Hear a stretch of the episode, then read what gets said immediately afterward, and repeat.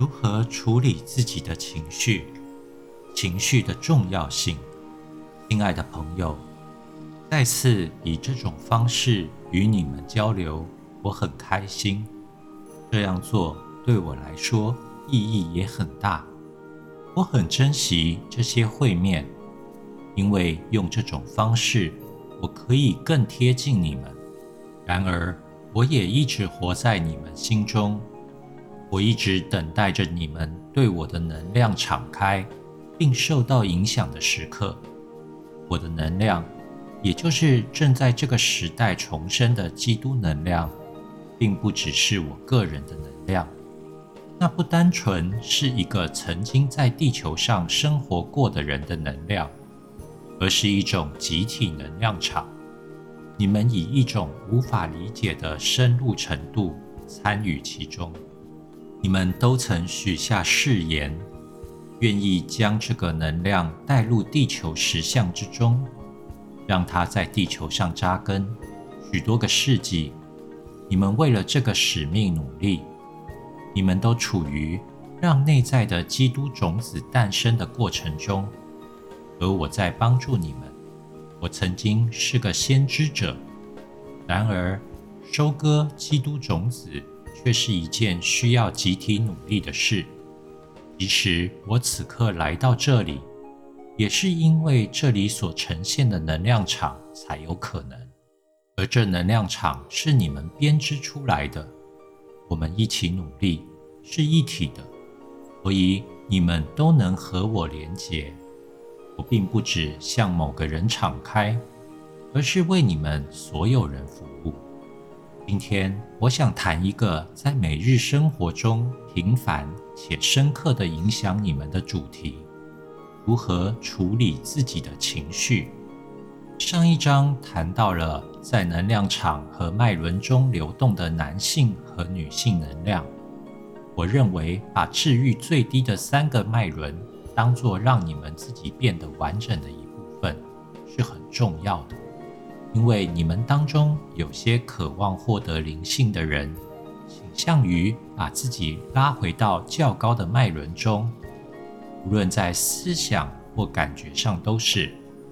心轮、第三眼和顶轮对你们很有吸引力，因为这些能量中心将你们连接到较高的领域，而那领域对你们来说是很自然的。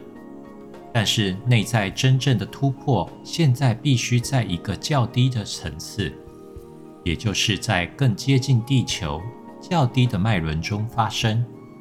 在你们走向自由和圆满的成长过程中，情绪是个至关重要的领域。你们都是灵性存有，都来自一个对地球实相的密度和粗糙度完全陌生的实相层次。要适应这件事一直很难。在多次的转世中，你们都很努力，想在地球上表达自己的宇宙能量。在这个把你们的能量传送到地球的过程中，很多创伤累积了下来。你们所有人的情绪体都充满伤口和创伤，而这就是我现在要谈的。情绪就像是遮住太阳的云。任何一个走在内在成长之路上的人都知道情绪的重要，不应该压抑，而是要面对他们，继而客观的理解，最终放掉。这整件事到底是如何运作的，却不是很清楚。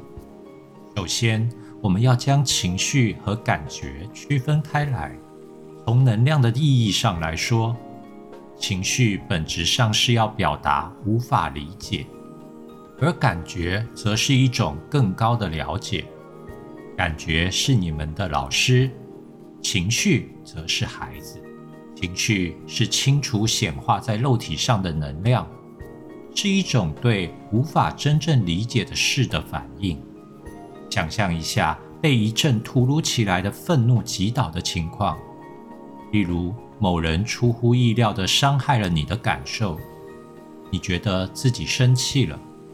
这时，你可以明显察觉到，在身体的某些部位能量变得紧绷。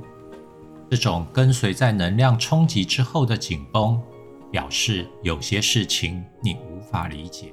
一股能量冲向了你，你觉得那是不公平的，而这种不公平或是无法理解的感觉，就透过情绪释放出来了。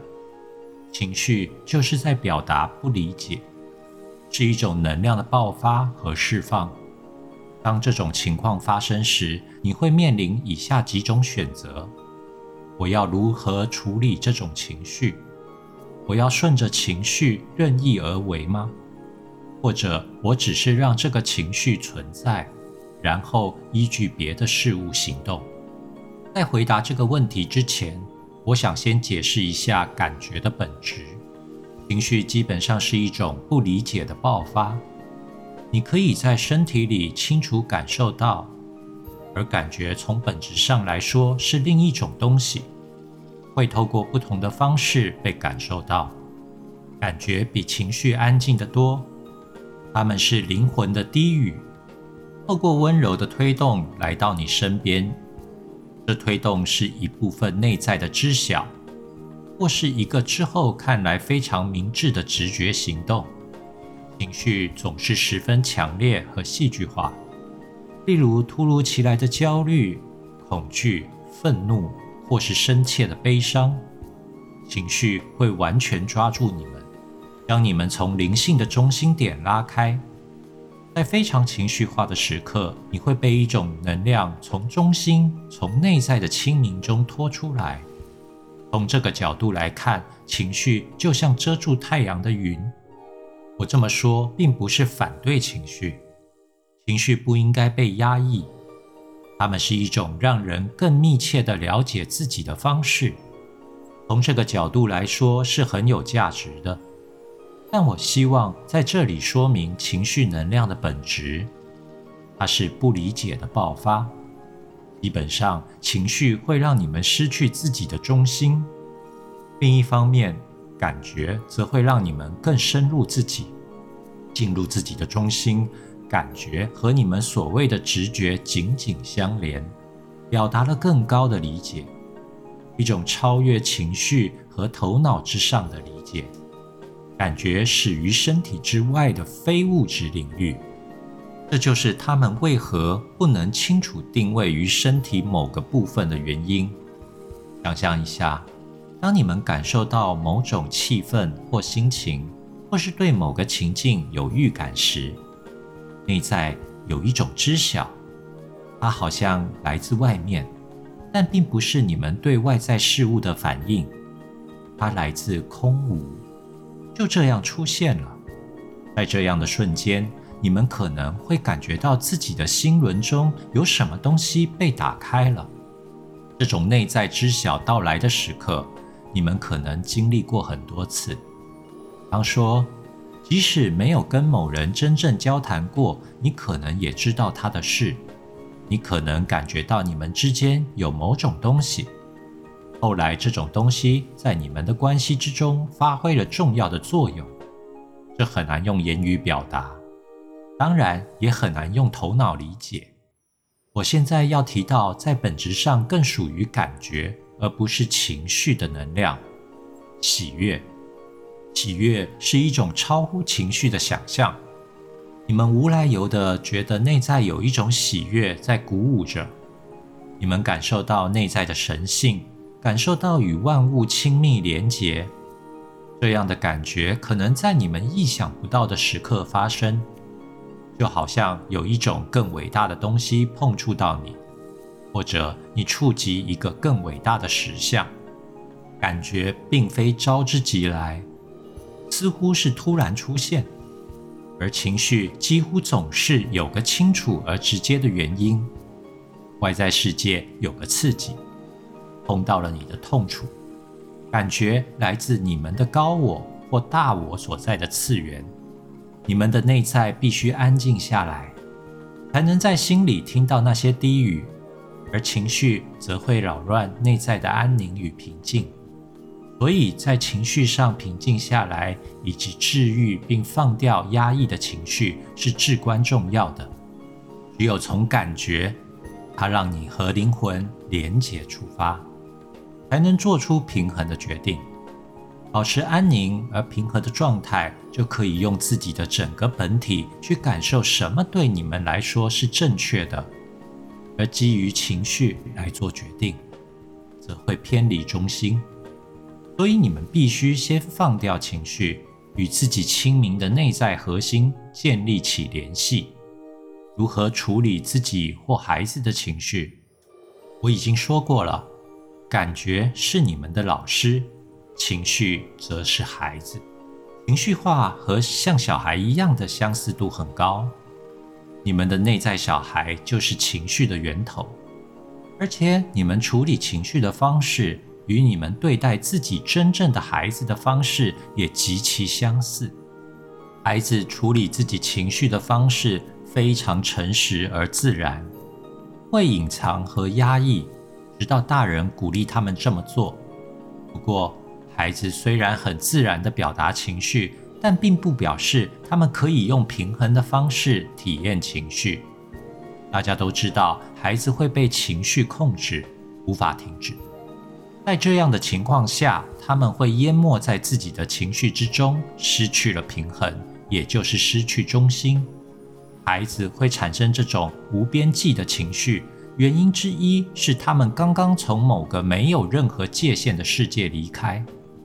在天国或星光界中，没有物质世界里的肉体约束和限制，而孩子的情绪通常是不理解这个物质实相所出现的反应，所以在孩子的成长过程中，情绪处理方面需要帮助与支持，这是在地球上运行平衡转世的一部分过程。那么，该如何处理自己或孩子的情绪呢？情绪不应该被评断或压抑，他们是身为人的重要部分，所以必须被尊重、被接受。你们可以把自己的情绪看成需要关注、尊重和指引的孩子。情绪最好被看成一股向你祈求疗愈的能量，所以不被情绪完全席卷是非常重要的。你们应该采取中立的态度来观察它。保持意识很重要，可以这么说：你们不该压抑情绪，但也不应被情绪淹没。因为被情绪淹没，完全认同情绪时，内在小孩就变成将你们引入歧途的暴君。对于某个情绪，你们所能做的最重要的事，就是允许它进入，去感受它的各个面相，却不能失去意识。例如愤怒。你可以邀请它全然的存在，在身体几个部位体验它，但同时又站在中立的角度观察。这样的意识就是疗愈。二，你们以理解拥抱自己的情绪，这就是灵性的炼金术。我用一个例子解释一下：你的孩子膝盖撞到了桌子，觉得很疼痛，很懊恼。边尖叫边踢桌子，因为他对桌子很生气，认为是桌子造成了他的痛苦。此时的情绪引导就是父母首先要帮助孩子定义他的经验。你现在很生气是吗？你现在很痛苦是吗？定义是很关键的。你就将问题的根源从桌子转到孩子自己身上，不是桌子。而是你感觉痛，是你自己在生气。是的，我了解你这种情绪。父母用理解和爱拥抱了孩子的情绪，而当孩子感受到理解与认可，他的愤怒就逐渐消失了。身体上的疼痛也许还在，但是对疼痛的抗拒，也就是愤怒，这时就被消除了。孩子在你们眼中读到了慈祥和理解，这可以放松并抚慰他们的情绪，而那张桌子，也就是引发情绪的原因，就不再重要了。在以理解和慈悲拥抱某个情绪时，你们将孩子的注意力从外在转向内在，教会了孩子为情绪负责。你们让他知道。他对外在刺激的反应并不是固定的，而是有所选择。你可以选择不理解或理解，也可以选择反抗或接受。总之，你是可以选择的。这对你们自己的情绪也同样适用。允许情绪进来，为他们下定义，然后努力理解他们，意味着尊重并珍惜自己的内在小孩。从外在转向内在的，也就是为情绪负责，有助于创造一个不想再伤害别人，也不再觉得自己是受害者的内在小孩。那些很强烈的情绪，不管是愤怒、悲伤或恐惧，总是带有无力的成分。也许就是觉得自己是外在境遇的受害者。当你们不再把注意力放在外在环境，而是放在自己的反应和痛苦上时，就不会再把外在世界当成情绪的起因。你们不再关注是什么事物引发了这种情绪，而是完全转向内在，对自己说：“好的，这不过是我的反应。我了解这是因何而起，了解我为什么会有这种感觉，而且我会支持我自己。”向内面对情绪会带来自由，这的确需要某种自律，放掉外在实相是邪恶之源的念头，并且完全为自己负责，代表你们承认是自己选择以某种方式来反应的。你们停止争辩谁对谁错，谁应该为什么事受到责难。就只是放掉了整个不在你们控制之内的事件链。我完全意识到是我自己选择要这样做的，这就是负责，就是勇气。这里所需的自律，是指你们放弃变正确，放弃成为无助的受害者。你们放下觉得愤怒、被误解以及其他所有受害者状态的表达方式。这些表达方式有时会让你们感觉良好。负责是谦卑的举动，意味着即使在最脆弱的时刻，也要诚实面对自己。这就是你们被要求的自律。同时，这样转向内在也需要最高程度的慈悲。你们准备好要当成自己的创造物去诚实面对的情绪，也需要温柔的理解。这一次，你选择了愤怒，不是吗？慈悲会告诉你，没关系，我能理解，并且原谅你。也许当你更清楚地感受到我的爱和支持，下一次就不会做出这样的反应了。这就是意识在自我疗愈中的真正角色，也是灵性炼金术的真正意义。意识不会对抗或排斥任何事情。而是以观察包围黑暗，以理解围绕不理解的能量，而且将普通金属转化为黄金。以本质上来说，意识和爱是一样的。变得有意识意味着允许事物存在，并以爱和慈悲围绕它。你们常常认为光靠意识无法解决情绪问题。你们会说。我知道我有被压抑的情绪，我知道它的起因，也能够观察到它，但是它没有离开。在这样的情况下，你们内在对这个情绪有种很微妙的抗拒，因为害怕被情绪淹没，你们与它保持一定的距离。如果你们有意识的选择允许某种情绪到来，就不可能被它控制。只要跟这个情绪保持一定距离，就依然与之为敌。跟这个情绪对抗，它也会以好几种方式扰乱你。最终，你们无法将它排拒在外。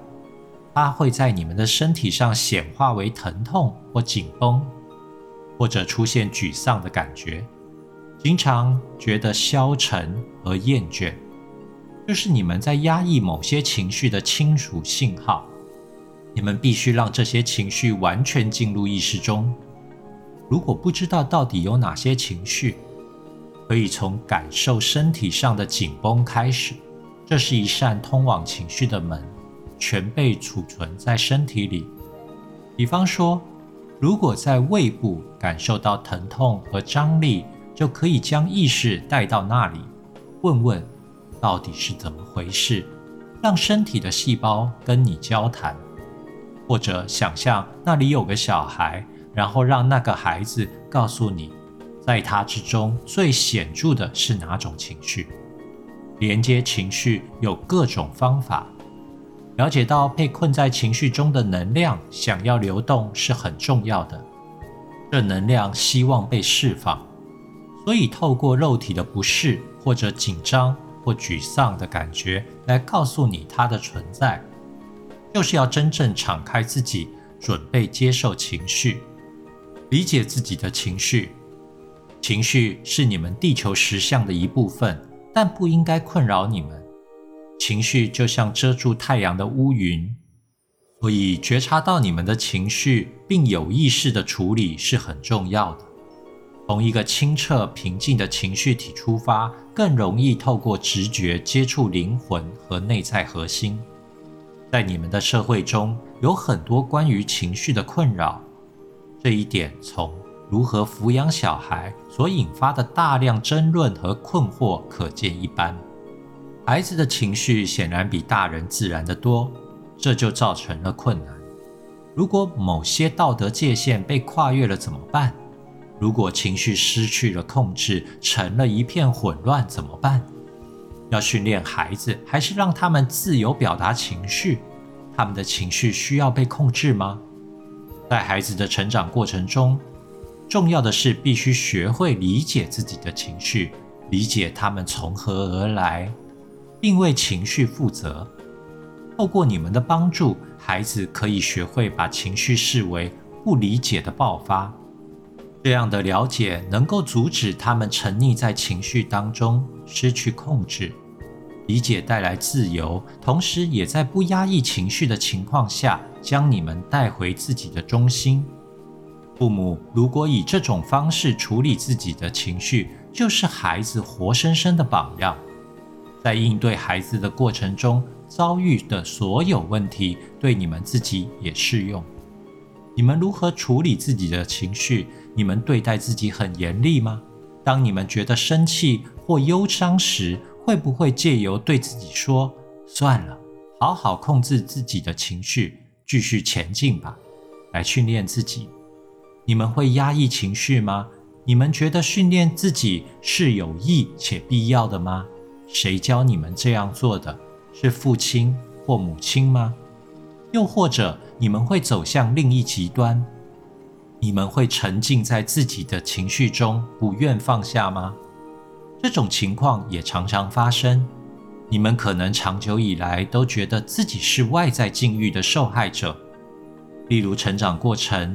伴侣或工作环境，某一刻，这些影响你的负面事物让你们产生愤怒的情绪，而与这种内在的愤怒连结，可能带来自由。愤怒可以让你们摆脱这些负面事件的影响，走自己的路。然而，你们也可能因此太沉浸于愤怒之中，再也不愿放开。如此一来，这个愤怒不但没有成为一扇门，反而变成生活方式。于是，某种形式的受害者状态就形成了，而这跟疗愈完全无关。它阻止你们真正进入自己的力量中，为情绪负责，而不是把情绪当成绝对的真理，是非常重要的。当你们把情绪当真理，而不是当作不理解的爆发。就会根据情绪行动，而这会让你们做出偏离中心的决定。这样的状况也会发生在那些被给予过多情绪自由的孩子身上，他们变得狂野，无法控制，成了小暴君。这是不对的。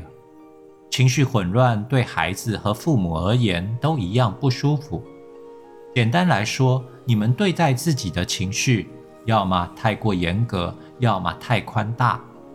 我希望多谈一点对于宽大的情形。因为现在这个情况争议很大。从六零年代开始，人们就有共识，认为压抑情绪不是一件好事，因为那样做会扼杀一个人的自然和创造性，也就是在扼杀自己的灵魂。社会会制造出有纪律而服从的小孩，他们更注重规则而不是内心的低语，这是个悲剧，无论对社会或个人而言。但是另一个极端，这种认为情绪是正当的，以至于让他接管并控制你们生活的方式又如何？你们可以好好观察自己内在是否有这样的情绪，让你们珍惜到将之视为真理，而不是看到它的本质，因不理解而引起的爆发。这就是让你们认同的情绪。矛盾的是。这些往往也是带给你们痛苦的情绪，例如无力感、控制欲、愤怒或悲伤，这些都是痛苦的情绪。然而，在另一个层次上，它们又有某种特殊的关系，让你们紧抓不放。以无力感，或者说受害者的感觉为例，这种情绪模式有其好处。它可以带来安全感，让你们从某些义务或责任中解脱。我没办法，不是吗？这是很黑暗的角落，不过似乎很安全。而与这个情绪长久认同或沉溺其中所带来的危险是，你们会与真正的自由、与内在的神性核心失去了联系。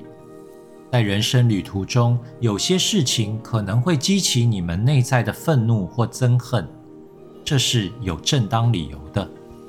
可能是青春期发生的事情，也可能是稍后的人生，甚至可能发生在前几世。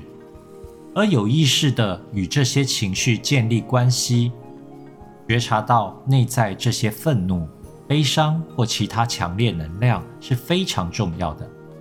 但在某一刻，你们必须为自己的情绪负责，因为这些情绪构成了你们对外在事件的反应。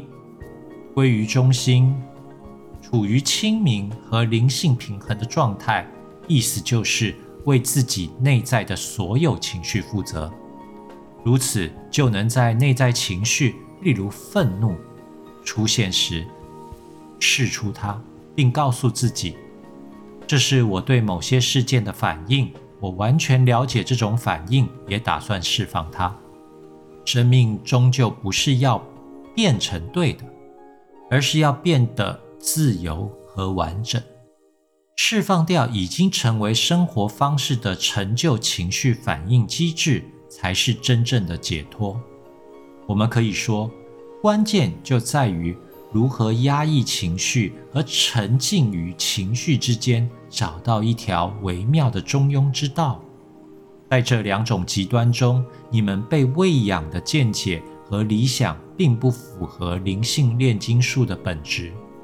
灵性成长的本质不压抑任何事物，但同时为它负起完全的责任。我感觉到这个，选择了这样的反应，因此。我就能治愈他。要主张自己的主权，这就是我真正想说的。也许这其实并不是中庸之道，而是一条不同的路。一切都跟灵性主权有关。当你们接受内在所有的一切，就超越了他们，成了主人。主权既强硬又温和，它完全允许。但又需要强大的纪律、勇气和诚实的纪律，主张自己的主权，成为那些常常在背后折磨你情绪碎片的主人，与他们建立联系，负起责任，不要让自己被无意识的情绪伤痛所驱动，他们总让你们走偏，阻止你们走向内在的自由。你们的意识才是治疗者。没有任何人可以为你们恢复支配情绪的力量，也没有任何外在工具或途径可以带走这些情绪。只有带着力量、决心和慈悲观察到他们，才能将这些情绪释放到光之中。在情绪层次变得完整和自由，是灵性成长最重要的一个面向。我想用这句话作结：不要让事情变得比它本来所示的更难。灵性之路是条简单的路，只跟爱自己和内在的清明有关。它不要求任何特定的知识、仪式、规则或方法。你们灵性成长所需要的一切都在你们之内。在一个安静的时刻，进入自己感受的那一面，让它告诉你：你们内在有些什么需要被厘清、被清理。信任直觉，在这上面下功夫，信任自己。因为你们是自己生命的主人，是你们走向爱与自由的独特之路的主人。